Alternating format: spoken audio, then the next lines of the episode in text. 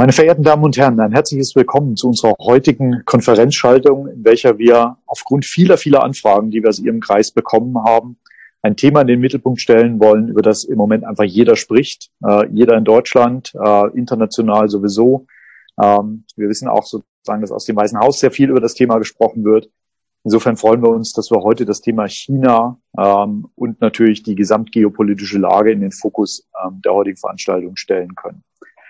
Dazu haben wir, wie Sie es kennen, echte Experten eingeladen und ich freue mich ganz besonders, heute Herrn Professor Dr. Heilmann begrüßen zu dürfen.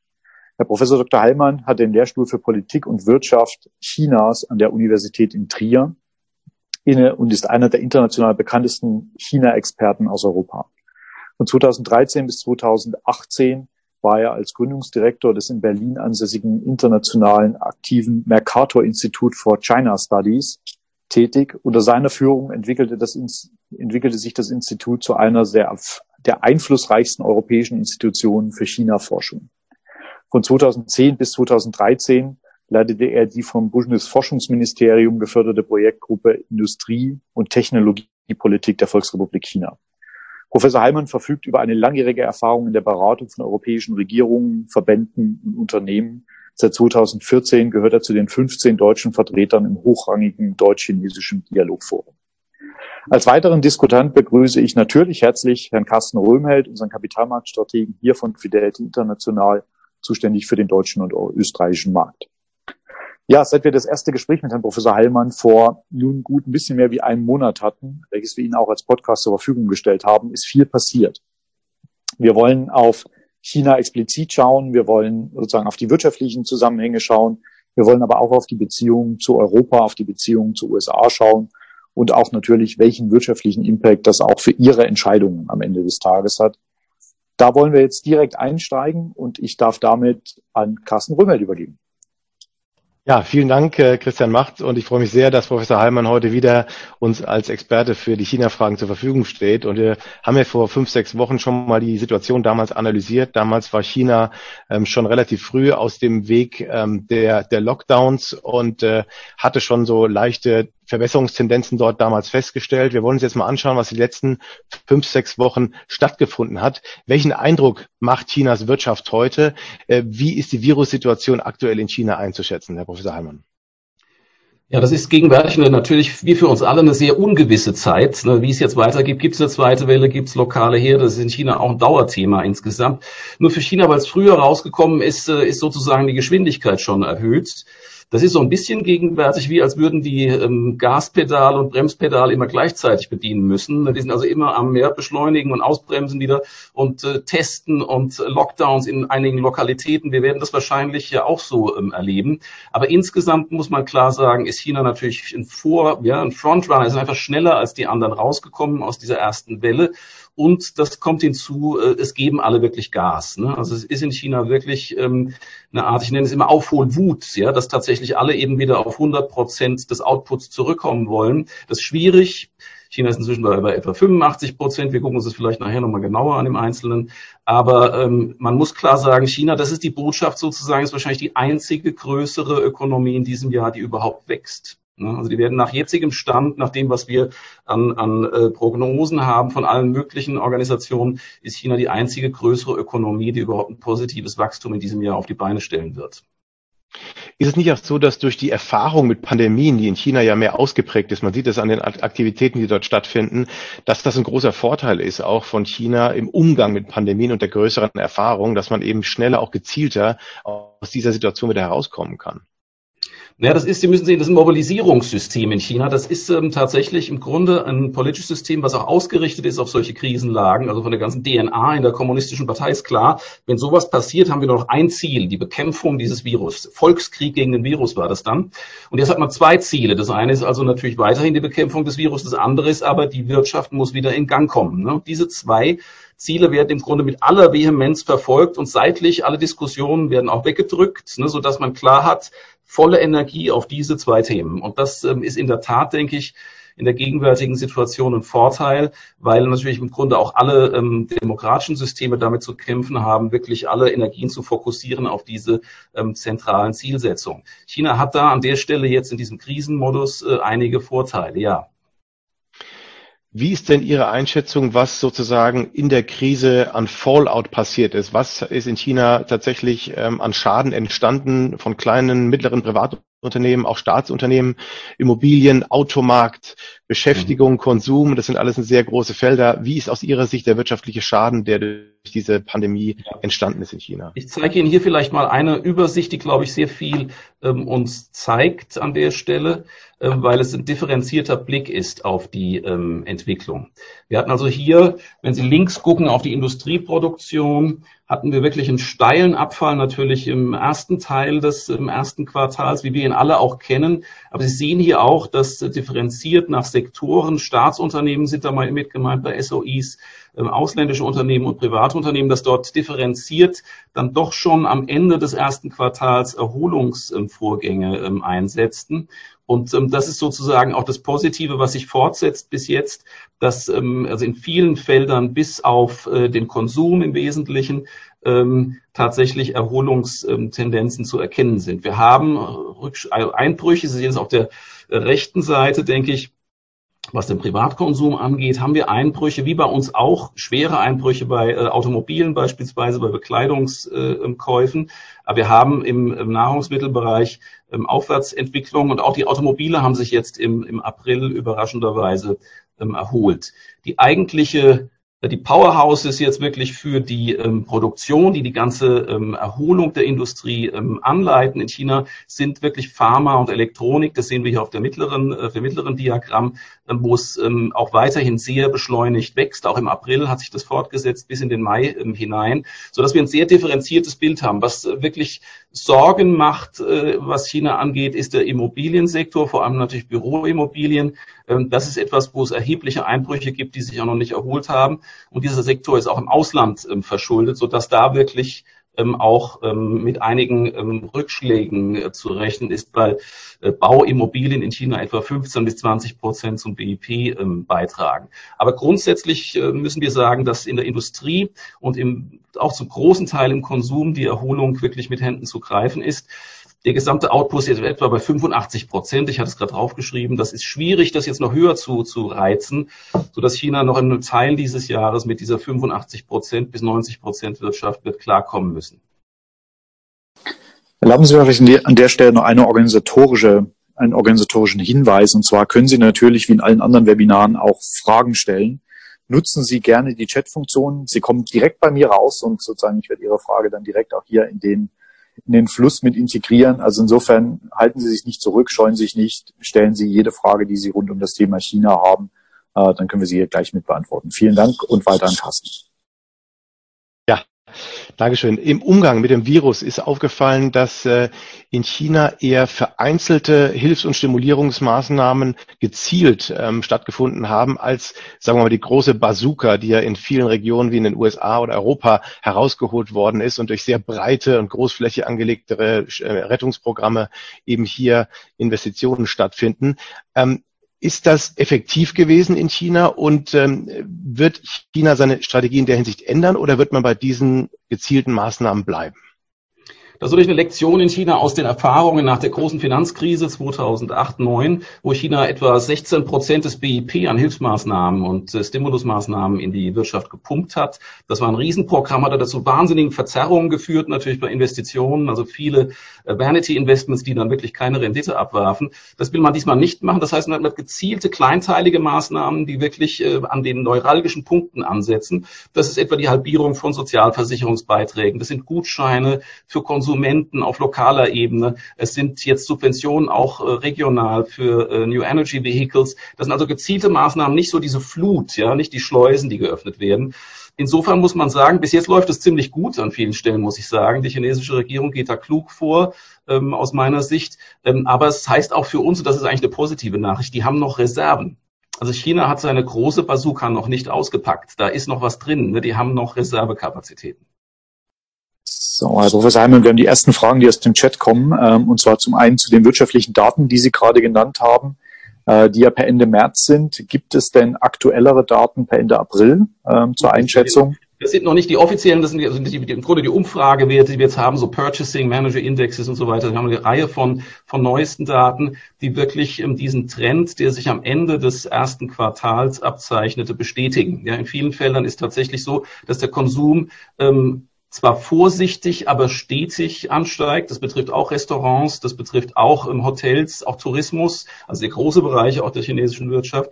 Und ähm, an der Stelle sind die Mieter, weil sie sind nicht bei 100 Prozent, ne, aber sie laufen auf 90 Prozent zu und es geht ähm, aufwärts an dieser Stelle. Was gut läuft momentan ist, sind die Exporte nach Südostasien überraschenderweise wogegen die Exporte in die USA vor allem, aber auch in die EU ähm, eingebrochen sind. Das sind die neuesten Zahlen jetzt. Da müssen wir abwarten, wie stabil ähm, diese Trends sind. Ähm, insgesamt bei, bei, den Investitionen ähm, zieht vor allem die ganze Infrastruktur äh, an gegenwärtig, nennt das neue Infrastrukturen. Und da sehen Sie auch Bewegung auf den Rohstoffmärkten. Also die Nachfrage äh, in China nach Eisenerz, Kupfer und so weiter steigt momentan wieder ganz erheblich an. Ähm, das sind alles ähm, Anzeichen, die sich im April bestätigt haben.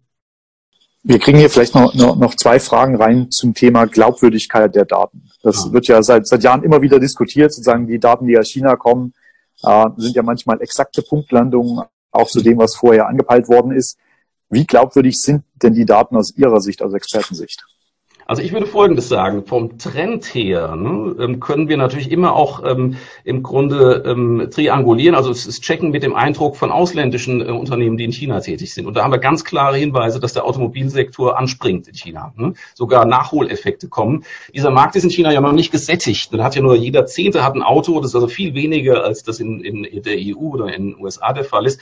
Und dort geht es wirklich aufwärts. Und wir haben diese Daten auch von ähm, ausländischen Automobilproduzenten ähm, in China. Ansonsten würde ich viele dieser Daten vor allem zum Arbeitsmarkt, Beschäftigung, Kaufkraftveränderung, würde ich eher als Trendaussage sehen. Also ich habe gelernt in meiner jetzt schon jahrzehntelangen Befassung mit chinesischen Daten, dass wir in den Trends in der Regel ähm, einigermaßen Verlässlichkeit zuschreiben können, weil wir die auch äh, vom Ausland her noch ähm, weiter kontrollieren können an vielen Stellen. Ausländische Unternehmen sind involviert. Es gibt zwar im Außenhandel natürlich äh, kontrollierbare Daten aus äh, den Partnerländern, ähm, aber wir dürfen diese Daten nicht at face value nehmen. Ne? Also nicht sozusagen die, die Zahl hinterm Komma ist nicht interessant, sondern der Trend ist interessant. Und qualitativ halte ich diese ähm, großen Trends für tatsächlich glaubwürdig, die ich da dargelegt habe.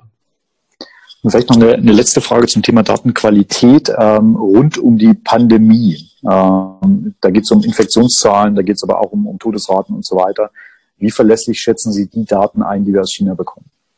Ja, wir haben überall damit Riesenprobleme. Die Tests sind völlig äh, unterschiedlich angesetzt. Die sind unterschiedlich zuverlässig. In China haben wir tatsächlich Testkits, die äh, im Ausland, wenn sie dorthin gesandt wurden, massenweise versagt haben. Das heißt, ich halte tatsächlich die ähm, Registrierung von, von Fällen durch diese unzuverlässigen Tests und ähm, auch asymptomatische Fälle, die zum Teil überhaupt nicht ähm, ähm, dokumentiert worden waren, ursprünglich in China. Das alles verzerrt die Statistik ungeheuerlich. Das heißt, äh, bei diesen ähm, Infektionsstatistiken aus China wäre ich außerordentlich vorsichtig. Nur jetzt kommt's in der Phase, nachdem die erste Welle abgeflaut war, haben die natürlich jetzt äh, überall Alarmstufe rot. Das heißt, alle Regierungen sind angewiesen, lokal jede kleinste Veränderung zu melden. Das heißt, ich nehme an, dass die Datenqualität, was Infektionszahlen angeht, ähm, sich verbessert hat innerhalb des letzten Monats. Das ist auch, glaube ich, zu sehen, weil wir einzelne Fallstudien jetzt auch haben. Ähm, wir haben auch ausländische WHO-Spezialisten mit drin in China. Das heißt, wir können auch da gewisse externe Kontrollen noch fahren.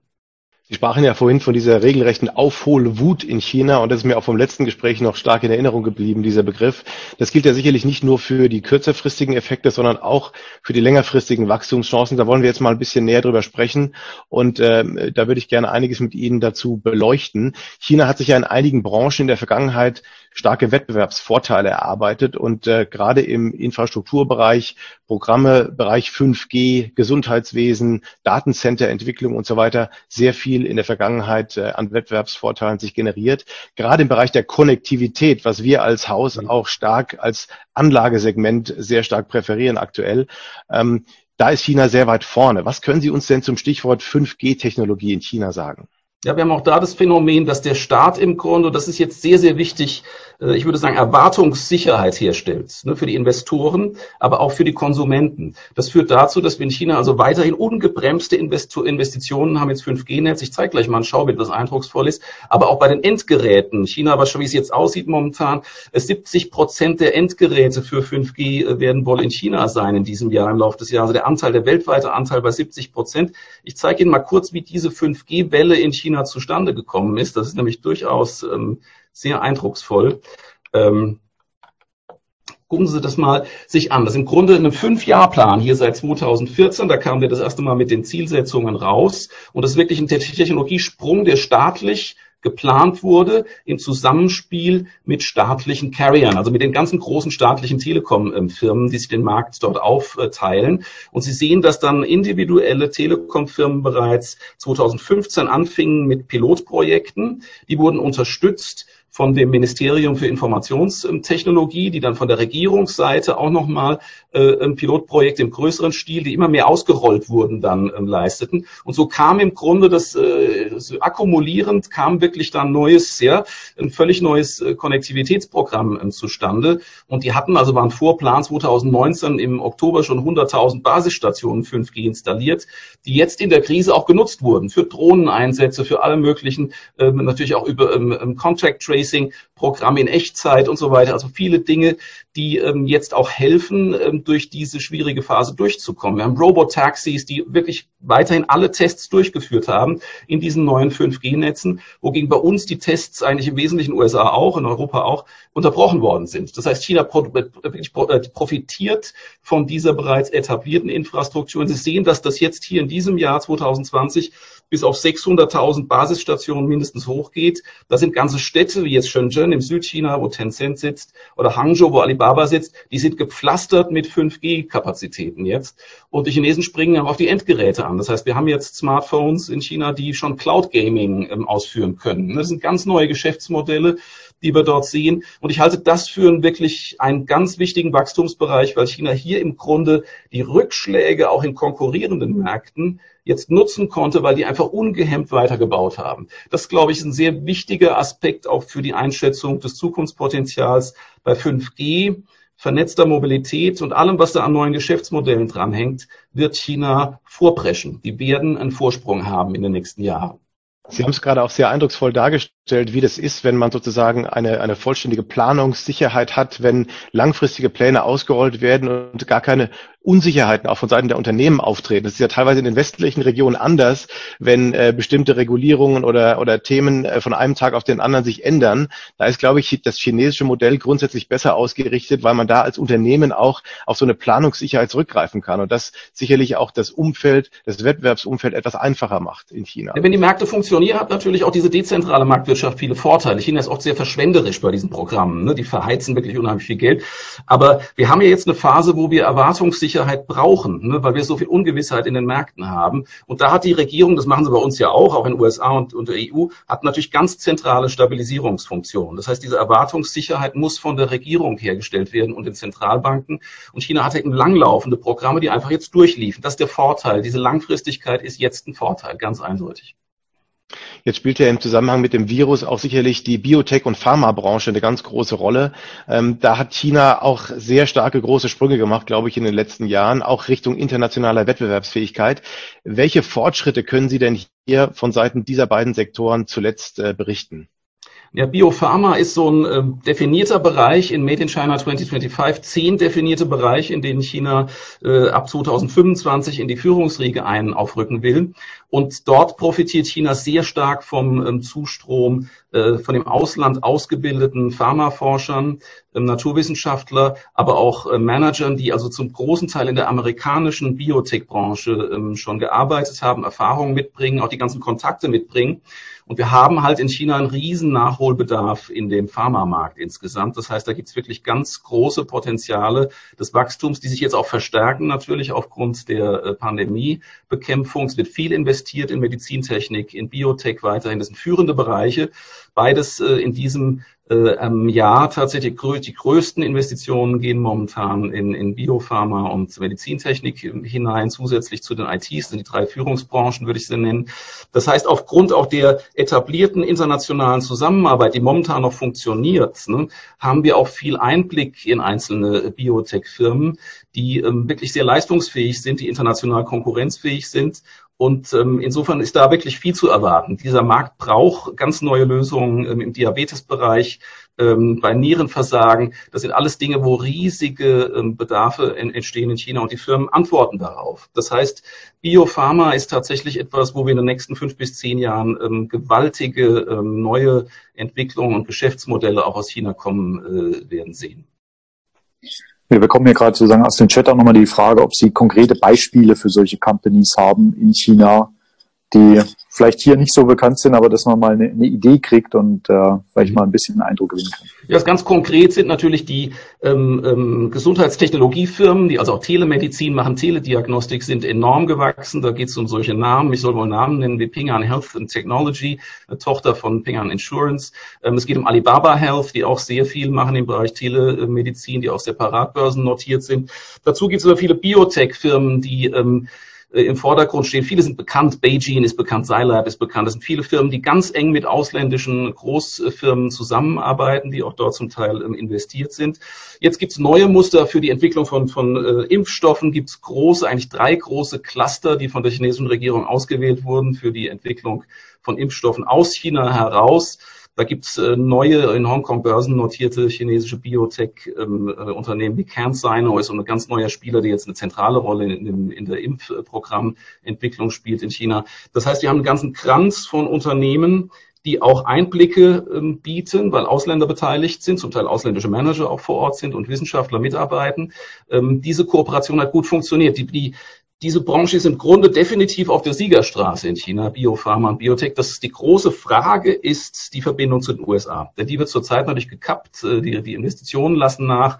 Und die amerikanische Regierung hat auch bereits einzelne dieser Biotech-Firmen Firmen tatsächlich gezielt ähm, ähm, geprüft. Ne? Und, und im Grunde ist die Frage, wie das weitergeht, äh, auch an den Finanzmärkten mit Möglichkeiten, in diese Firmen äh, wirklich nach Marktkriterien zu ähm, investieren. Es wird schwieriger in diesem aufgeladenen Kontext gegenwärtig.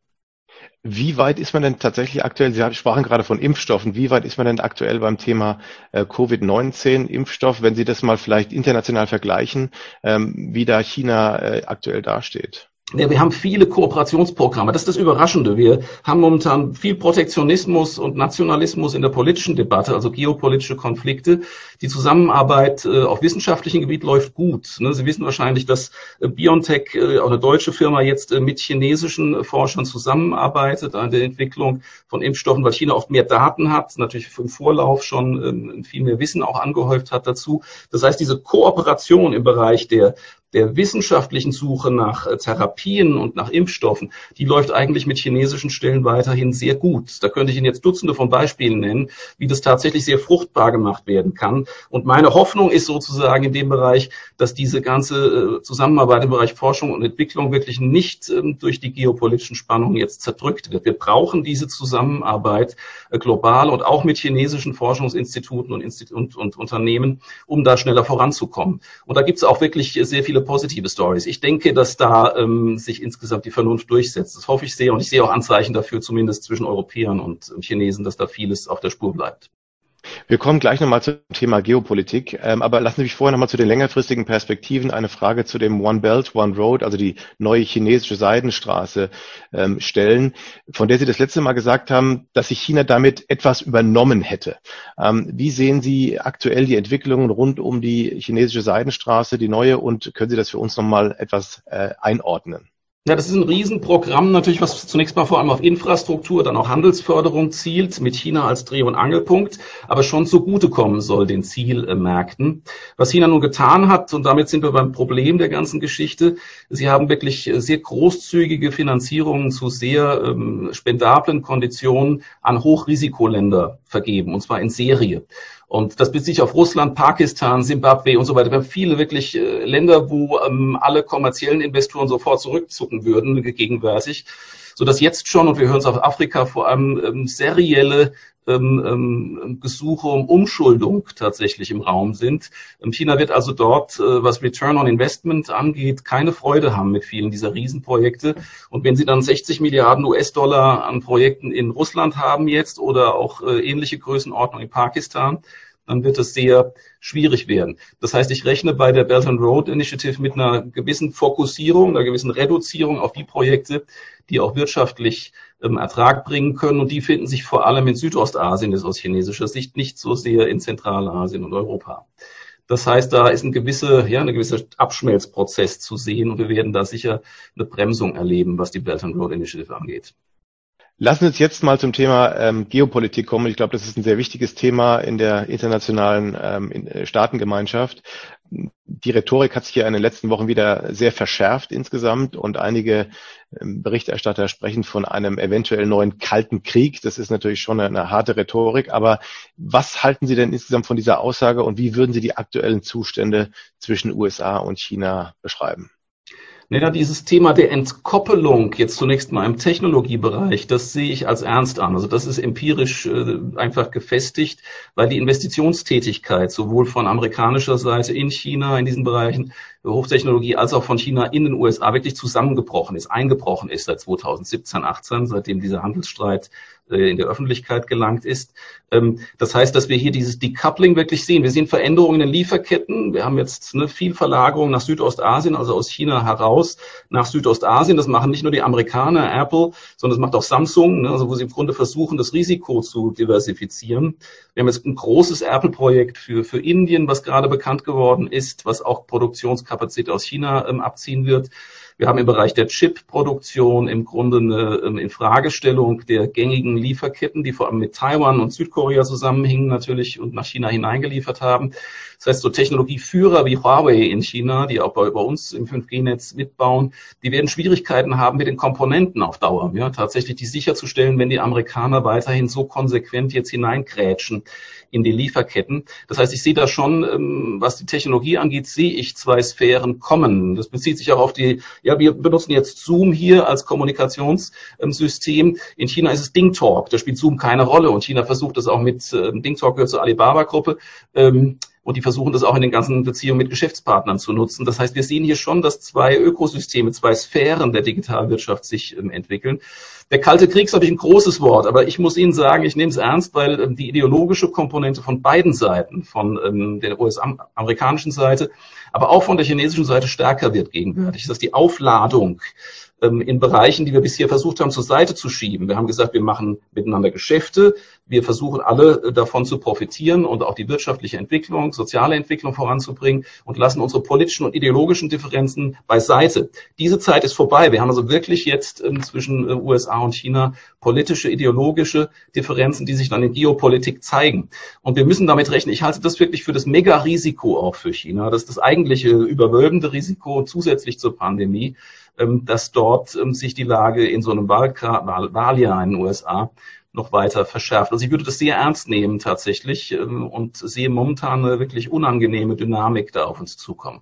Es fällt auf, dass äh, China in letzter Zeit auch äh, hinsichtlich der Schulzuweisungen, die es ja manchmal bekommt aus dem Ausland, äh, etwas dünnhäutiger geworden ist und irgendwie auch eine neue Form der Kommunikation nach außen wählt. Manche Medienberichterstatter sprechen von dem Wolf Warrior Diplomatie. Mhm. Ist hier tatsächlich eine Änderung der Strategie seitens der Chinesen zu beobachten? Wird man jetzt hier tatsächlich härter international auftreten? Ähm, bisher war China ja eher aufgefallen durch eine gewisse Coolness und eine mhm. Lockerheit im Umgang mit solchen Fragen. Es sieht danach aus. Ne? Es ist tatsächlich so, dass der Tonfall, die Tonalität der Diplomatie, die China äh, nach außen trägt, dass die sich sehr verändert hat. Das heißt, die ähm, geben jetzt schon Antwort und versuchen auch natürlich ihre Einflussmöglichkeiten, beispielsweise in den Zielländern äh, von der neuen Seidenstraßenpolitik, äh, tatsächlich ihre Einflussmöglichkeiten auszuweiten. Da gibt es schon viel so Arm-Twisting ne? und, äh, und Möglichkeiten, natürlich Einfluss zu nehmen auf die öffentliche Meinung, auf politische Entscheider. Und das Ganze ist zum Teil wirklich im Tonfall unerfreulich. Das muss man schon sagen. Es bezieht sich vor allem auf kleinere Länder bisher, aber was Australien und Schweden etwa abbekommen haben in letzter Zeit, auch von der chinesischen Diplomatie, ist schon ähm, völlig anders, als es früher war. Und Sie haben völlig recht. Früher war Zurückhaltung angesagt gesagt, aber jetzt geht es um Interessendurchsetzung. Ne? Und es geht wirklich auch darum, äh, im Grunde ähm, zu erkennen, wer ist mein verlässlicher Freund und wer ähm, ist zweifelhaft. Und da ähm, geht China momentan ganz klar ähm, in eine härtere Linie hinein. Jetzt könnte man ja sagen, das Ganze ist äh, ein Konflikt, der eher auf der politischen Ebene ausgetragen wird, aber es gibt tatsächlich auch Studien, die beweisen, dass das Ganze sich schon aufs Konsumverhalten auswirkt. Ich habe jetzt vor kurzem eine Studie der Deutschen Bank gesehen, wonach 41 Prozent der Amerikaner keine Produkte made in China mehr kaufen wollen und 35 Prozent der Chinesen wollen wiederum kein made in USA Produkt kaufen. Ähm, wie stark können tatsächlich die Auswirkungen werden für, für den globalen Handel und wie stark werden diese Auswirkungen auch auf die Lieferketten, die Sie ja gerade schon angesprochen haben, ähm, sich, sich auswirken? Ja, wenn so, so ein Konsumentenboykott gegenüber ähm, Waren jetzt entweder aus den USA in China oder ähm, aus China in den USA, ähm, das sehe ich momentan in den realen Daten noch nicht. Das spiegelt sich nicht wieder. Das ist einfach auch eine Verzahnung. Ne? Die äh, politische Seite unterschätzt, wie verhakt diese Wirtschaften sind, wie stark die miteinander, wie, wie, wie fein die verflochten sind in vielen Bereichen. Das ist nicht einfach durch eine politische, durch ein politisches Fallbeil ja, aufzulösen sozusagen. In, insofern sehe ich das langsamer laufend, aber das Sentiment sozusagen ist klar, dass die ähm, emotionale Lage momentan auch in den Gesellschaften ähm, sich zu zuspitzt. Das heißt, da gibt es viele Ressentiments ähm, und das ist nicht gut für die, äh, für die Fortentwicklung dieser Globalisierung. Also bei den Lieferketten haben wir es gesagt, da gibt es bereits Ausdifferenzierung. Aber ich muss nochmal sagen, es ist aus meiner Sicht, und ich kenne viele Unternehmen, die in China aktiv sind, halte ich es praktisch für ähm, unmöglich, impraktikabel bis selbstmörderisch, diese Lieferketten und diese Produktionsnetzwerke auseinanderzunehmen, darüber auch nur nachzudenken. Und das wird die Amerikaner auch hart treffen, ne, im ganzen IT- und Halbleiterbereich. Ähm, das ist so verzahnt und auch so profitabel für alle Seiten, dass ähm, ich mir nicht vorstellen kann, dass das jetzt mit einer einzelnen äh, ja, Investition von der Taiwan Semiconductor Manufacturing in den USA, also eine Rieseninvestition über zehn Jahre hinweg, ob das damit getan ist. Das heißt, ähm, wir haben alle von diesen feingliedrigen Lieferketten profitiert. Ich glaube, die Wohlstandsverluste werden enorm sein, wenn wir das auseinandernehmen und die Rückschläge werden sehr schnell spürbar sein. Deswegen hoffe ich, dass wir da an der Stelle wieder ein bisschen einbremsen und nicht jetzt die gesamte ähm, uns ja seit Jahrzehnten eigentlich mit viel Mühe aufgebaute äh, globale Produktionsstruktur auseinandernehmen. Ne, das wäre jetzt eine Katastrophe für uns alle. Vielleicht auch nochmal eine Nachfrage dazu. Sozusagen neben der Produktionsseite gibt es ja auch immer die, die Seite des Finanzwesens und wir verfolgen natürlich aufmerksam die Diskussion um amerikanische Pensionskassen die sozusagen jetzt Restriktionen bekommen, inwieweit sie überhaupt noch in Richtung China investieren dürfen. Erwarten Sie, dass das noch weitergeht und dass das vielleicht auch irgendwann amerikanische Fondsgesellschaften beeinflusst, dass das Banken beeinflusst, sozusagen, wie weit sie noch Business wirklich in China machen dürfen? Ja, diese diese Financial Warfare ist ein äh, relativ neues Thema. Ich habe das eigentlich schon seit äh, seit ähm, anderthalb Jahren gab es diese Ideen schon in den etwas radikaleren Kreisen in Washington, dass man sagt, warum sollen wir Alibaba eigentlich hier an unserer Börse die Möglichkeit äh, geben, ähm, im internationalen Kapitalmarkt eine zentrale Rolle zu spielen. Das heißt, im Grunde sind alle Listings in den USA momentan und da geht es dann wirklich äh, um die Wall Street. Es geht vor allem aber jetzt ganz zentral um Nasdaq. Da gibt es sogar Ideen, bestimmte Unternehmen zu delisten, aktiv zu delisten, wegen irgendwelcher Accounting-Probleme. Wir haben jetzt einen Fall bei Luckin Coffee, also eine große Geschichte, wo wirklich auch ein Accounting-Skandal dahinter steht, ohne Frage. Ähm, ich befürchte, dass das weiter vorangehen wird. Also ich kenne Investoren, die sagen im Grunde, äh, die gesicherte Investments sind eher äh, in Hongkong und in Shanghai, also in A-Shares, Shanghai und Shenzhen, in China selbst. Und alle Unternehmen, die äh, an der Wall Street und Nasdaq gelistet sind, haben momentan ein Rückschlagrisiko durch politische Eingriffe. Ähm, das sind Dinge, die ähm, sind noch ein bisschen in den Sternen, aber es gab eben jetzt bei den Pensionsfonds Eingriffe der US-Administration. Das war ein Federal Pension Fund. Ich könnte mir vorstellen, es gibt diese Rhetorik, dass chinesische Unternehmen als Corporate Bad Actors definiert werden. Ja, und äh, als Corporate Bad Actors nichts mehr an den amerikanischen äh, Börsen zu suchen haben sollen. Es gibt also ra einige radikale Stimmen, die jetzt im Wahljahr und bei der Trump-Administration auch auf fruchtbaren Boden fallen. Wir müssen da sehr vorsichtig sein an der Stelle. Ne? Also die ähm, Listings auch von chinesischen Firmen, die, die orientieren sich zunehmend nach Hongkong und auch nach äh, China Inland hinein. Ja, also A-Shares und, und Hongkong ähm, äh, Exchange, das sind die Sachen, die jetzt bevorzugt werden von chinesischen Firmen für die Kapitalbeschaffung. Ich wollte gerade noch nach den weiteren Alternativen fragen. Gibt es andere Alternativen für chinesische Unternehmen in Europa auch oder andere Listingplätze, die vielleicht in Zukunft eher in Frage kommen? Wie stark trifft das denn die chinesische Wirtschaft, diese, diese Listing-Problematik? Ja, zurzeit, wie gesagt, Hongkong ist viel. Sie haben das, glaube ich, mitbekommen, dass Alibaba, auch JD kommen. Also die nächsten Kapitalerhöhungen werden über Hongkong laufen, nicht mehr über die USA. Es gibt äh, dann auch ähm, Dual-Listings natürlich mit, mit dem chinesischen Inland zunehmen, dass also auch taiwanische Firmen beispielsweise jetzt anfangen, Foxconn, eine Tochter von Foxconn, ähm, in Shanghai zu listen und sich dort Kapital zu beschaffen. Das heißt, dieser chinesische Binnenmarkt, dieser A-Share-Markt wird tatsächlich wahrscheinlich in den nächsten Jahren wichtiger werden, auch weil chinesische Investoren dort, äh, was die Vermögensverwaltung angeht, wahrscheinlich sehr stark sich orientieren können. Hängt jetzt auch von der Dynamik an, aber ich erwarte dort wirklich Verschiebungen ähm, in den Möglichkeiten, die man für verlässliche Investments machen kann. Wir müssen da alle sehr drauf achten. Vielleicht noch ein, ein Thema, was ganz gut in den Kontext passt. Ähm, wir haben ja über die letzten Jahre, vielleicht sogar Jahrzehnte immer wieder diskutiert, dass China einer der größten Finanziers der USA ist über den Kauf von Staatsanleihen.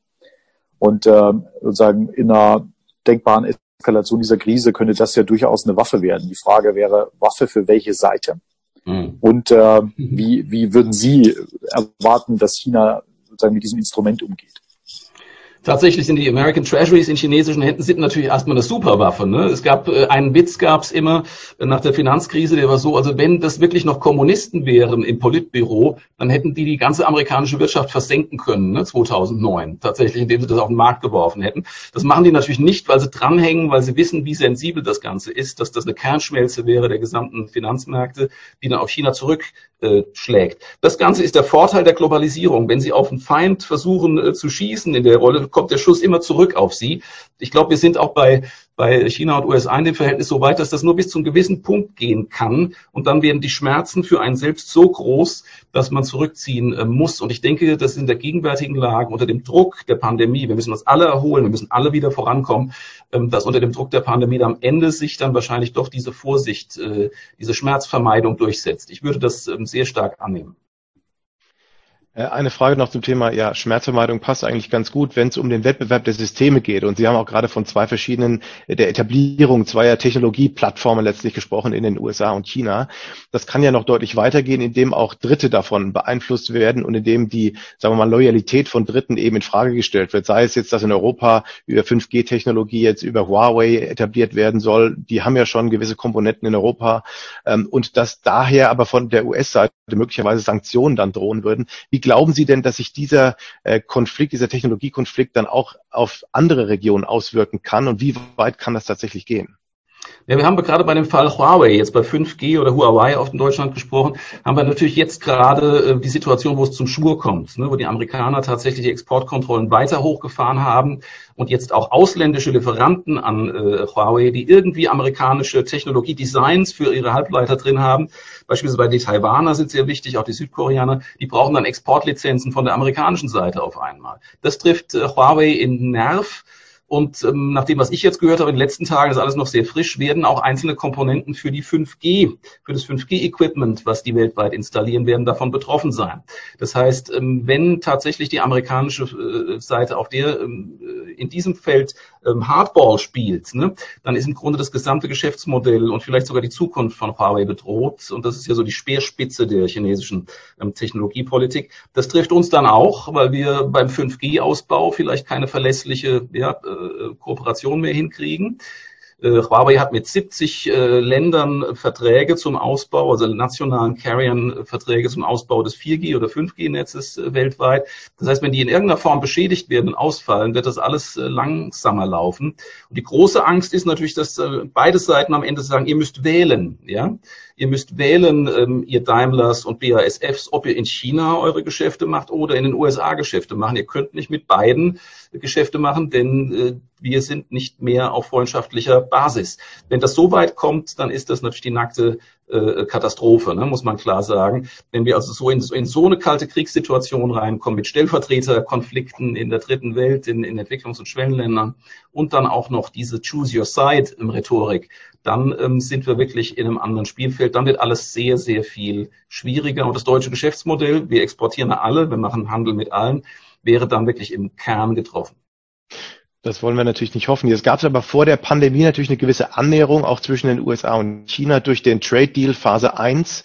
Ähm, jetzt ist natürlich durch die Krise einiges in ähm, Ungleichgewicht getreten. Was ist Ihr Eindruck? Ähm, ist die Erfüllung dieses, dieser Phase 1, dieses Trade jetzt überhaupt noch möglich? Weil ja, glaube ich, die Importe, die China sich verpflichtet hat, von den USA abzunehmen, in ihrer Größenordnung wahrscheinlich gar nicht mehr erreicht werden können.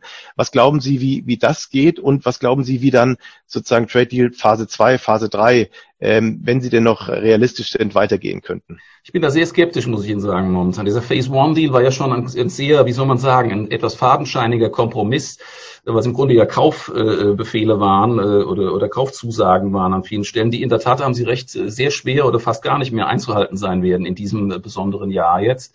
Ähm, das heißt, dieser Phase One Deal ist im Grunde durch die Realität unterhöhlt, nicht nur durch Politik, sondern tatsächlich auch durch das Marktgeschehen ähm, jetzt. Und äh, das kann natürlich dann politisch immer genutzt werden, ne, dass jeweils die andere Seite nicht ihre, ihre Verpflichtungen eingehalten hat. Ich bin da ähm, an der Stelle etwas skeptisch, ob die Verhandlungen in so einem Wahlkampfjahr vorangehen können. Wir haben wirklich in den USA eine eindeutige Aufheizung der Anti-China-Rhetorik. Und ähm, ich nehme nicht an, dass das zurückgehen wird. Das heißt, ich rechne eigentlich nicht mit wirklich äh, zielführenden Verhandlungen, was ein Phase-2-Deal angeht momentan. Und das wird auch unter einem eventuell demokratischen Präsidenten ähm, nach der Trump-Administration nicht viel besser werden. Wir haben in den USA wirklich ähm, über die Parteigrenzen hinweg überraschenderweise tatsächlich ähm, einen, äh, eine enorme ähm, antichinesische ähm, ähm, nicht nur Rhetorik, sondern auch wirklich äh, Maßnahmenprogramme, die vorgeschlagen werden. Und das wird nicht einfach verschwinden dadurch, dass ein neuer Präsident eventuell kommt. Ne? Also da ist schon viel Spannung drin. Und insofern müssen wir sehen, dass China da in der eigenen Sphäre sich versuchen wird zu behaupten und diese Sphäre weiter auszubauen. Das betrifft vor allem auch Schwellen- und Entwicklungsländer. Und dort macht China viel ähm, Fortschritte, was den eigenen Einfluss angeht. Und insofern werden wir da eine etwas andere Weltordnung sehen in den nächsten Jahren mit China als ein Pol, ne, also einem alternativen Pol zu den USA. Ja, wir wollen noch so ein bisschen äh, am Ende noch mal ein bisschen äh, einen Rundumschlag machen über das Gesagte und wollen uns äh, mal insgesamt nach den Chancen und nach, nach den Risiken noch mal insgesamt fragen der Entwicklung in China. Sie hatten schon einiges davon angesprochen. Welche Rückschlagrisiken gibt es denn jetzt äh, noch weiterhin, außer denen vielleicht, die Sie schon angesprochen haben, für die weitere Entwicklung in China? Ich will Ihnen da auch noch mal ein äh, kurzes ähm, Schaubild zeigen, weil das, glaube ich, am einfachsten die Sache ähm, darstellt.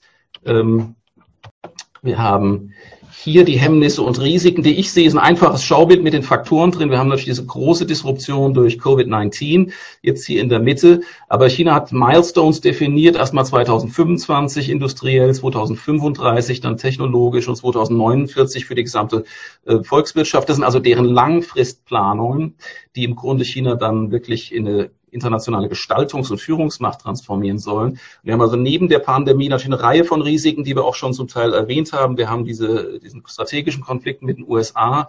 Wir haben innenpolitische Verhärtungen, die viele sicher auch auf dem Schirm haben. Also dieser Einsatz von Überwachungstechnologien kann dazu führen, dass China weniger beweglich äh, wird und rigider wird insgesamt. Aber was das Wirtschaftliche angeht, haben wir eine Latte von Problemen, die wir letztlich bei uns natürlich auch kennen. Stabilitätsrisiken, Finanzfiskalsystem, ähm, Finanzierungsengpässe für Privatunternehmen. Ein großer Punkt ist das unten die stagnierende Produktivität. Da ist China wirklich trotz massiven Kapitaleinsatzes in den letzten zehn Jahren nur noch sehr langsam weitergekommen, wenn überhaupt. Das heißt, das ist eine Schwäche jetzt vor allem in der Industriebasis, nicht jetzt bei Biopharma und IT, aber in der breiten Industriebasis stagniert die Produktivität. Wir haben Staatsunternehmen, die dringend restrukturiert werden müssten. Die werden jetzt immer größer zurzeit, immer mehr hofiert auch von der Regierung. Und wir haben natürlich, das wissen Sie, diese großen Faktoren äh, von Umweltkrise, Demografie, Überalterung und dieser übergeordneten Frage sozialer Stabilität. Das heißt, China ist kein Selbstläufer, das muss uns klar sein. Viele der Risiken haben wir auch, manche sogar noch schärfer als China. Aber es ist klar, dass wir diese Risiken fest im Blick ähm, behalten müssen hier. Wir haben auf der anderen Seite, aber und das ähm, denke ich ist wichtig für uns dann auch ähm, im Blick zu behalten, haben wir tatsächlich diese großen Themen, die auch für Investoren zentral sein müssen. Biotechnologie ist jetzt hier, Biopharma ist hier nicht aufgeführt, wir haben vorhin darüber gesprochen, aber im Bereich vernetzte Mobilität und durch dieses Vorpreschen im, im äh, 5G-Bereich ist es sehr wahrscheinlich, und viele Automobiler würden das unterschreiben, dass bis 2025 China sich wirklich als globaler Leitmarkt für vernetzte Mobilität etablieren kann. Ja, das ist etwas, was einfach durch den Riesenschub, der von allen Seiten kommt in China, nicht nur aus der Automobilindustrie, sondern vor allem auch von ähm, Hightech-Unternehmen, von IT-Unternehmen und von der Regierung, dass das wirklich in der Verbindung mit einer sehr fortgeschrittenen Infrastruktur funktioniert bringen kann. Etwas fragwürdiger ist jetzt das Ziel bis 2030 bei KI-Anwendungen in der Bereich der künstlichen Intelligenz, also Anwendungen im Bereich von äh, Produktion und Dienstleistungen globaler Technologieführer zu werden. Dort ist China in der Grundlagenforschung nicht auf dem Stand der USA, nicht konkurrenzfähig, aber macht große Fortschritte natürlich in der, wie immer, in den Pilotprojekten. Die haben viele Dinge, die probieren es aus ne, und nutzen das dann gleich. In der Überwachungstechnologie sind sie natürlich sehr weit jetzt, äh, Spracherkennung, ähm, Gesichtserkennung, das kennen Sie auch, denke ich, alles aus den Medien. Das heißt, es gibt viele KI-Firmen, die spezialisiert schon sehr weit in den Anwendungen, in kommerzialisierbaren Produkten sogar sind. Und da gibt es sicher einige Erfolgsstories, aber diese große Ziel, dass China da allein führend ist, das sehe ich bis jetzt äh, nicht so als so wahrscheinlich ist. An. Bei Quantum Computing, da geht es um diese neue Kryptographie und Datenverarbeitung. Das ist etwas, was den Amerikanern sehr unter den Nägeln brennt, weil es dann auch um militärische Anwendungen geht am Ende. Ähm, dort sieht es momentan nach dem, was ich mit Wissenschaftlern besprochen habe letztens, nicht so gut aus für China. Also da kommen sie offenbar langsamer voran, als sie es gerne selbst hätten, trotz riesiger Investments in Schwerpunktprojekte auch. Aber nochmal, diese Zukunftssicht hier muss klar für uns, muss für uns davon ausgehen, dass China eine Riesenwucht hat, ne? vor allem jetzt auch mit Blick auf Humankapital in Technik und äh, Naturwissenschaften und wir das auf keinen Fall unterschätzen dürfen. Das ist vielleicht für mich, ich will es auch mal zeigen, Herr Röhmel, wenn Sie einverstanden sind, was ähm, natürlich. Äh, das ist, glaube ich, eine Sache, die, die ich als wichtigste Botschaft auch sehe für uns jetzt heute in dem Gespräch, weil das völlig unterschätzt wird im Westen, was China da aufgebaut hat. Wir haben also wirklich, äh, was qualifizierte hochqualifizierte Kräfte in Forschung und Entwicklung angeht, da geht es hier um Technik und Naturwissenschaften hier vor allem, machen die einfach auch quantitativ Riesensprünge während die großen konkurrierenden Ökonomien, ich habe jetzt hier USA, Deutschland und Korea aufgelistet, ähm, tatsächlich tendenziell stagnieren. Deutschland hält sich ganz gut, muss man sagen, da insgesamt, auch wenn man jetzt die Kopfzahl sich angucken würde im Vergleich zu China. Aber nochmal, die haben einen gewaltigen Aufbau, wirklich zielgerichtet. Seit den 80er Jahren haben die einen Riesenpool von Natur- und Technikwissenschaftlern herangezogen. Und, und das ist etwas, was, denke ich, für Forschung und Entwicklung eine entscheidende Rolle spielt. Das erwarte ich vor allem im Biopharma-Bereich, auch im Bereich, Sie haben es gesehen, von vernetzter Mobilität, alles, was die Digitalwirtschaft betrifft, in China neue Geschäftsmodelle, neue Standards auch zum Teil und wirklich eine fortschreitende Neuorganisation auch von so ganz äh, grundsätzlichen Dingen wie Internetinfrastruktur. China denkt das sehr weit hat eine eigene Zielsetzung bis 2035 internationale Standards mitzuprägen ne, und wir schicken da immer Riesendelegationen zu den entsprechenden Sitzungen hin. Das ist in dem Bereich wird China seinen Stempel definitiv der Welt ähm, aufdrücken, auch, aufdrücken können. Und diese Humankapitalsicht der zukünftigen Entwicklung halte ich jetzt gerade, was den Vergleich USA-China angeht, für sehr wichtig. Denn ähm, chinesische Talente, die bisher massenweise in die USA gegangen sind, 350.000 Studenten hatten die dort, sind fast alle zurück in China und die kommen wahrscheinlich nicht wieder in die USA, wie es aussieht. Viele Forscher, chinesische Forscher, die in den USA mitgearbeitet haben, in Labors, in, in, in Unternehmen, die sind zurück in China, gründen dort Unternehmen. Das hat auch mit der Pandemie zu tun, die hat das beschleunigt. Ja, im Grunde diesen Rückfluss von Talenten und von sehr erfahrenen Leuten. Und das würde ich nicht unterschätzen. Das ist ein riesen Wachstumspotenzial, was China in diesem Bereich ähm, aufzuweisen hat. Das geht nicht alles glatt, das wissen wir. Da gibt es auch viele äh, äh, sehr seltsame Stories dabei, wo also Dinge dann auch natürlich sich als äh, heiße Luft erweisen. Aber nochmal, die schiere Masse und dann auch die Qualität von einer kleinen Spitze dieser betroffenen Kräfte hier, ähm, die wird China, ähm, denke ich, ähm, ein sehr großes Zukunftspotenzial in äh, wichtigen, wichtigsten Branchen ähm, tatsächlich verschaffen. Das, darauf müssen wir uns einstellen und ich denke, das ist sehr wichtig, das im Kopf zu behalten für uns alle hier in Europa.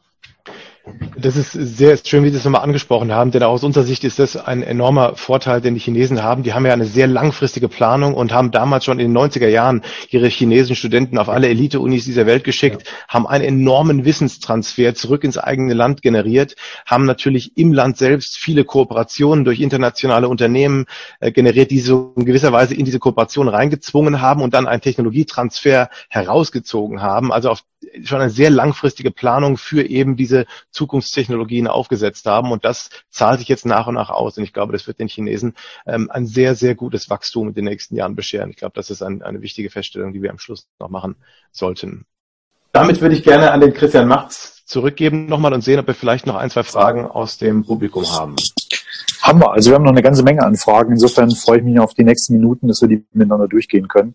Und Carsten, vielleicht mal erste Frage an dich äh, in dem Fall kam ähm, wie investiere ich denn jetzt in China? Also wenn ich all das, was wir jetzt gehört haben, sozusagen mal für mich ein bisschen sortiere, was ist der richtige Weg, mit einem langfristigen Kunden jetzt in China auch wirklich Geld zu investieren? Ich glaube, eine wesentliche, ein wesentlicher Faktor ist tatsächlich, dass ähm, Asien und China speziell in Kundenportfolios massiv unterrepräsentiert sind. Und äh, das kann man immer wieder feststellen äh, bei großen Umfragen unter Analysten. Jetzt haben wir natürlich auch gerade wieder eine Situation durch die Pandemie bedingt, wo sozusagen durch Risikoüberlegungen heraus eher die Allokation in solche Gebiete zurückgegangen ist. Aber wenn man sich eben mal die klaren Kriterien für längerfristiges Wachstum anschaut, dann sieht man ganz klar Tendenzen, die äh, deutlich in Richtung Asien gehen. Und ähm, von daher ist es äh, angebracht, glaube ich, in die zukünftigen Technologien in Asien zu investieren, gerade in China auch zu investieren. Es wird viel mehr Unternehmen geben, die in den Markt eintreten. Die Aktienmärkte in China äh, sind schon groß, aber in den internationalen Indizes noch nicht entsprechend repräsentiert. Das wird in den nächsten Jahren mehr und mehr ausgeweitet werden. Der Bondmarkt in China ist schon einer der größten der Welt insgesamt und wird sicherlich auch in seiner Bedeutung weiter steigen. Von daher glaube ich, dass ein Investor über die längerfristige Sicht auf jeden Fall in diese Märkte Märkte investiert sein sollte und eine größere Allokation in seinem Portfolio haben sollte, als das in der Vergangenheit der Fall war. Wir sehen auch jetzt kurzfristig tatsächlich ein paar problematische Situationen auf den US-Aktienmarkt kommen. Ich glaube, da gibt's ähm, sicherlich ein paar Punkte, die dafür sprechen, dass die Leadership vielleicht etwas unterminiert werden kann. Der Umgang mit dem Virus ist eine Sache. Ähm, das andere ist natürlich die Aktienrückkaufprogramme, die massiv in den letzten Jahren auch die Aktienmärkte nach vorne gebracht haben, werden in nächster Zeit zurückgehen. Die Unternehmen müssen auf ihre Finanzen einfach ganz klar mehr achten. Die auch die die unterschiedlichen Bewertungen innerhalb des US-Aktienmarktes sind eigentlich verrückt. Ich meine, Bereich Technologie Technologie und Gesundheitswesen hat sich sehr stark auch in der Krise und durch die Krise weiter etabliert, während andere Branchen wie zum Beispiel ähm, die Finanzwerte oder auch die Energiewerte auf den Lows sind, die wir im, im März äh, sozusagen gesehen haben vom S&P. Also hier gibt es eine enorme Diskrepanz auch innerhalb der Bewertungen, die sich, glaube ich, auch als problematisch erweisen werden in Zukunft. Also ich glaube, diese zukünftigen Potenziale sollte der Investor auf jeden Fall in seiner längerfristigen Allokation berücksichtigen und von daher in chinesische, asiatische Aktienfonds zunehmend investieren und einen größeren Anteil dort ähm, haben. Super, vielen Dank dafür. Ähm, Herr Professor Heimann, eins der, der Themen, die hier intensiv diskutiert werden, ist unter anderem der 14. Fünfjahresplan, äh, der ja ab 2021 losgeht. Ähm, wenn die Informationen hier, hier richtig sind, dann gehen die Beratungen dazu ja auch, ich glaube, morgen sozusagen in den nächsten Tagen los. Was, was wäre denn Ihre Erwartungen zu den Kernaussagen dieser, dieses nächsten Zeitraums, der da stattfindet? Ja, wir haben einige überraschende, so Vorlaufpapiere sind das. Da gibt's ja Beschlüsse dann immer von den äh, Kommissionen beim äh, beim Zentralkomitee der Kommunistischen Partei, das sind also Fachkommissionen, die dann äh, vor allem Wirtschaftspolitik betreuen. Und da ist tatsächlich das Überraschende ist, dass ähm, das hängt von dem Berater Xi Jinpings ab, der sehr marktorientiert dort denkt, gibt es tatsächlich klare Hinweise auf, ähm, auf eine Ausweitung von Marktzugang, von Wettbewerb, auch für im, im vor allem gerade im Finanzmarktbereich. Ähm, davon profitieren ja auch äh, viele ausländische Vermögensverwalter inzwischen, ich glaube Fidelity auch, die also in China mehr Möglichkeiten, mehr Zugänge auf einmal haben als vorher. Ähm, seltsamerweise sind die Signale gegenwärtig so, dass in dieser nächsten fünf Jahr Periode China versuchen wird, weiter zu öffnen, ja, auch für Ausländer, natürlich in den Bereichen, wo auch schon chinesische Firmen konkurrenzfähig sind. Das ist äh, klar, dass das sehr wieder sehr gestuft, sehr selektiv ähm, stattfinden wird. Das Ganze allerdings, das muss uns klar sein, in einem etwas anderen Setting, als wir es gewohnt sind. Ne, wir meinen immer unsere westlichen ähm, ähm, Gewohnheiten der Regulierung etwa von Unternehmen und Märkten, das sei auch selbstverständlich in China der Fall. Sie wissen, dass dort ganz andere ähm, ähm, momentan äh, Konzepte hochkommen. Dieses äh, sogenannte Social Credit System ist interessant für Unternehmen vor allem, weil es im Grunde eine datengetriebene, datengestützte Regulierung in Echtzeit anstrebt ne, für Unternehmen. Ähm, das ist ein völlig anderer Ansatz als eine juristische Denkweise oder bürokratische Denkweise der Regulierung. Das Ganze wird auf unsere Unternehmen zukommen. Das heißt, China wird, wie es aussieht, was die Regulierung des äh, Marktes angeht, ein ganz anderes Regime fahren als wir es kennen bisher im Westen. Und auf sowas müssen wir uns einstellen. Das wird im Laufe der nächsten fünf Jahrperiode, äh, des nächsten fünf Jahrplans auch ähm, sich weiter verschärfen. Ansonsten ist klar, dass diese Made in China äh, 2025, diese zehn definierten Führungstechnologien, ähm, äh, zu denen Biopharma gehört, zu dem ähm, neue Kommunikationstechnologie gehört, ähm, dass die Robotik natürlich auch, dass die auf jeden Fall in den nächsten Jahren äh, in China massiv gefördert werden und, ähm, und große Fortschritte machen werden. Das wird auch Teil dieses neuen Fünfjahrplans sein. Lass uns vielleicht mal auf ein anderes Thema auch intensiv diskutiert schauen, nämlich Menschenrechte ähm, und vor allem sozusagen die Risiken, die daraus auch für die für die wirtschaftliche Weiterentwicklung entstehen. Stichwort Hongkong, ähm, Stichwort aber auch ja doch die die sehr repressive Art, auch mit dem Virus umzugehen.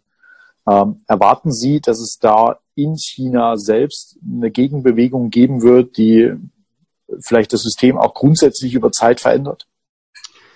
Danach sieht's innerhalb von der Volksrepublik China überhaupt nicht aus, muss ich Ihnen sagen. Also die, die Zustimmung ist sehr hoch. Hängt natürlich auch zu mit der äh, Informationskontrolle zusammen mit ähm, sehr ähm, massiven äh, Propaganda Kampagnen in China, dass da also alternative Sichtweisen von der Behandlung dieser oder von den Regierungsmaßnahmen, dass die natürlich gar nicht mehr durchkommen können. Wir müssen uns so vorstellen, dass China insgesamt für die meisten ähm, ähm, Chinesen natürlich ein Erfolgsmodell ist. Ne? Die haben davon profitiert in den letzten Jahrzehnten und Jahren weiterhin. Äh, sie vertrauen ihrer Regierung nach allem, was wir an verschiedensten Umfragen auch haben, relativ stark. Ne? Das ist ein völlig anderes System. Das ist nicht kompatibel mit uns, mit unseren Vorstellungen. Wir müssen innerhalb Chinas klar sagen, dass ähm, diese kommunistische Partei momentan äh, in vielen Bereichen wirklich viel Zustimmung hat, auch nach dieser Pandemie, und dass das irgendwie für diese Gesellschaft offenbar ein System ist, was äh, auf, ein, auf jetzt zumindest dauerhaft ähm, stabil sein kann und Zustimmung findet. Das heißt, unsere westlichen Annahmen über die Art und Weise, wie Gesellschaften sich organisieren, die treffen auf unsere Gesellschaften zu, aber nicht notwendigerweise auf China. Ich bin skeptisch, was diese Übertragung ähm, von von ähm, individuellen Freiheits- und Abwehrrechten auf die chinesische Gesellschaft angeht. Nicht deswegen, weil ich das nicht äh, ähm, unterstütze, das ist völlig klar. Wir als Westler haben da eine klare Position und Prägung. Aber wir müssen damit rechnen, dass China wirklich auf einem ganz eigenen Pfad bleibt. Das heißt, das ist ein anderes System mit anderen Voraussetzungen. Und wenn es zu Veränderungen kommen soll in China, muss das aus China selbst kommen. Wir können das nicht von außen herbeiführen. Ne? Das ist ganz klar auch wenn viele Dinge uns gar nicht äh, gefallen können. Hongkong ist eine Wunde, da haben Sie völlig recht, das wird auch nicht weggehen, das wird unruhig bleiben, das wird wiederkommen.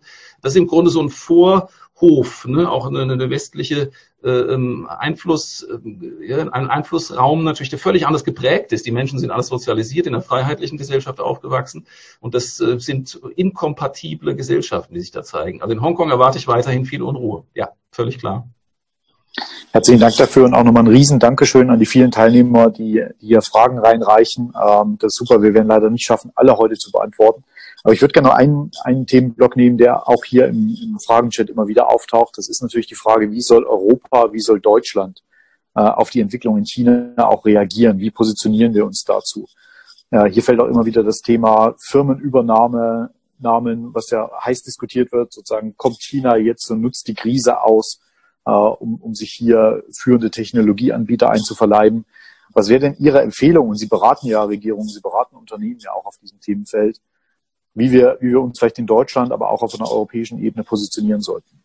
Ja, die Lage hat sich ein bisschen entspannt. Also diese Übernahmen, wo wir dachten, die Chinesen gehen jetzt einkaufen und kaufen hier reihenweise unsere Hightech-Firmen auf, diese Sache hat sich nicht erhärtet. Ne? Also 2016, 2017 war da äh, eine Welle, aber seitdem ist das doch äh, wirklich sehr, ich würde fast sagen, abgestürzt, ja, chinesische Investitionstätigkeit.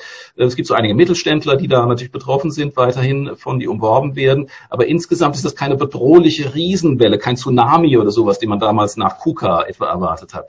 Aber es gibt ja Investitionsprüfungen natürlich in kritischen Bereichen Bereichen. Es gibt ähm, auch im, es gibt Trade Defense Instruments, die geschärft wurden, auch gegenüber China, die also alles Mögliche an Dumping zum Beispiel äh, schneller verhindern könnten, wenn die EU es einsetzt. Zurzeit ist eine gewisse Vorsicht auf chinesischer Seite bei dem Vorgehen, äh, wirtschaftlichen Vorgehen in Europa ähm, zu beobachten. Europa ist sehr wichtig für China als Markt, aber auch als riesen alternativer Partner zu den USA.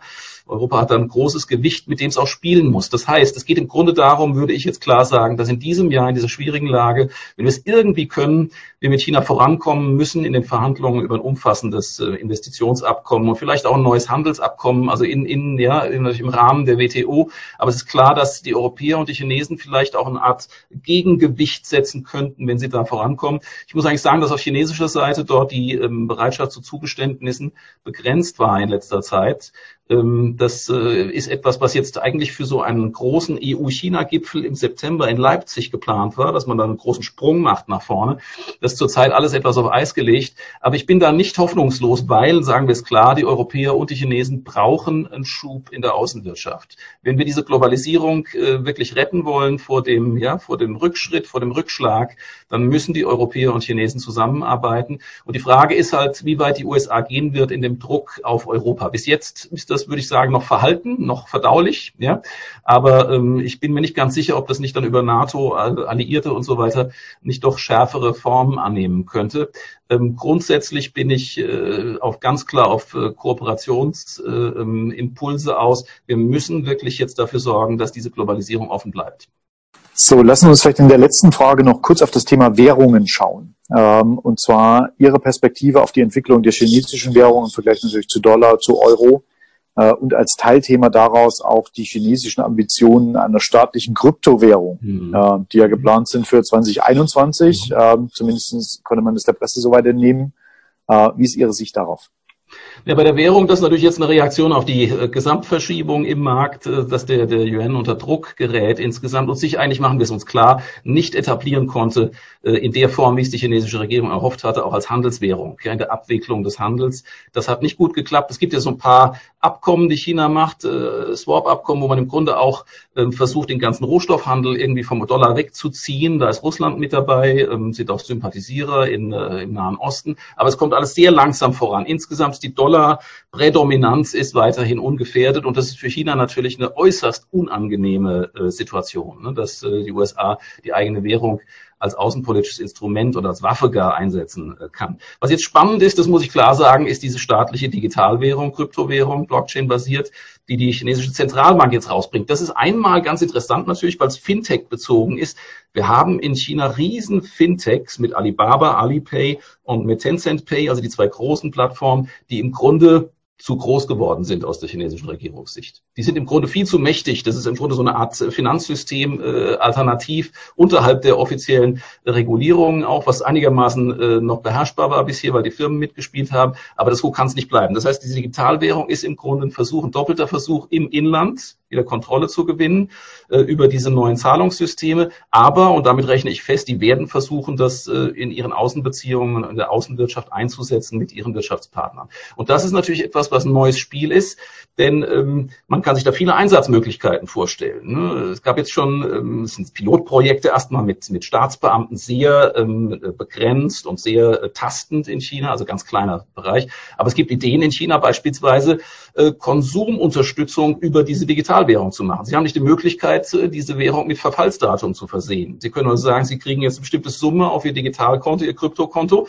Die müssen Sie aber verbrauchen innerhalb der nächsten drei Monate, sonst verfällt das Geld. Das ist eine sehr einfache Möglichkeit, sozusagen Konsum äh, anzuschieben. Und diese Diskussion läuft in China momentan. Wir werden sehen, wie weit die gehen. Aber ich muss Ihnen sagen, das ist eine aufregende Entwicklung, weil China seit Jahren dort äh, geforscht hat. Und ich erwarte dort wirklich auch konkrete Schritte. Das heißt, das ist die erste staatliche Kryptowährung, werden wir wahrscheinlich aus China kommen sehen. Ja, ich weiß nicht, wie es Ihnen allen geht. Ich könnte hier noch eine Stunde weitermachen. Ich glaube auch, wir haben noch genug Fragen, um, um eine Stunde hier noch mindestens zu füllen. Leider haben wir die Zeit nicht. Insofern darf ich mich ganz herzlich bei Herrn Professor Heimann bedanken. Das war eine super interessante Runde, ein toller Austausch und garantiert, also wir kann ich glaube ich heute sagen, nicht der letzte, den wir miteinander zu dem Thema machen, äh, weil das Thema wird, glaube ich, wachsende Bedeutung haben und insofern werden wir das auch, auch immer wieder hier diskutieren. Auch ein riesen Dankeschön an Carsten Röhmheld, äh, sowohl für die Moderation heute wie auch für die, für die vielen Fragen und Beiträge. Natürlich finden Sie die Aufzeichnung dieser, dieser Zoom-Konferenz bei uns morgen, spätestens morgen Nachmittag auf der Webseite. Können hier nochmal in einzelne Kanäle rein, in einzelne Kapitel reinschauen, beziehungsweise sich auch die, die ganze, ganze Geschichte nochmal anschauen. Ähm, wir freuen uns auf Sie sozusagen in der nächsten Woche wieder. Einladung kommt für den nächsten Call und sagen ganz herzlich Dankeschön an dieser Stelle.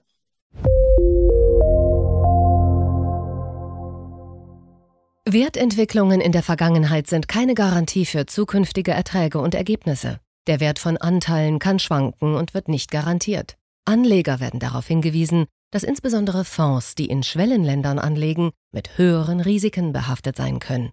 Die dargestellten Standpunkte spiegeln die Einschätzung des Herausgebers wider und können sich ohne Mitteilung darüber ändern. Daten und Informationsquellen wurden als verlässlich eingestuft, jedoch nicht von unabhängiger Stelle überprüft. Eine detaillierte Beschreibung der mit den jeweiligen Fonds verbundenen Risiken finden Sie in den entsprechenden Fondsprospekten. Fidelity übernimmt keine Haftung für direkte oder indirekte Schäden und Verluste. Weitere Informationen finden Sie unter fidelity.de.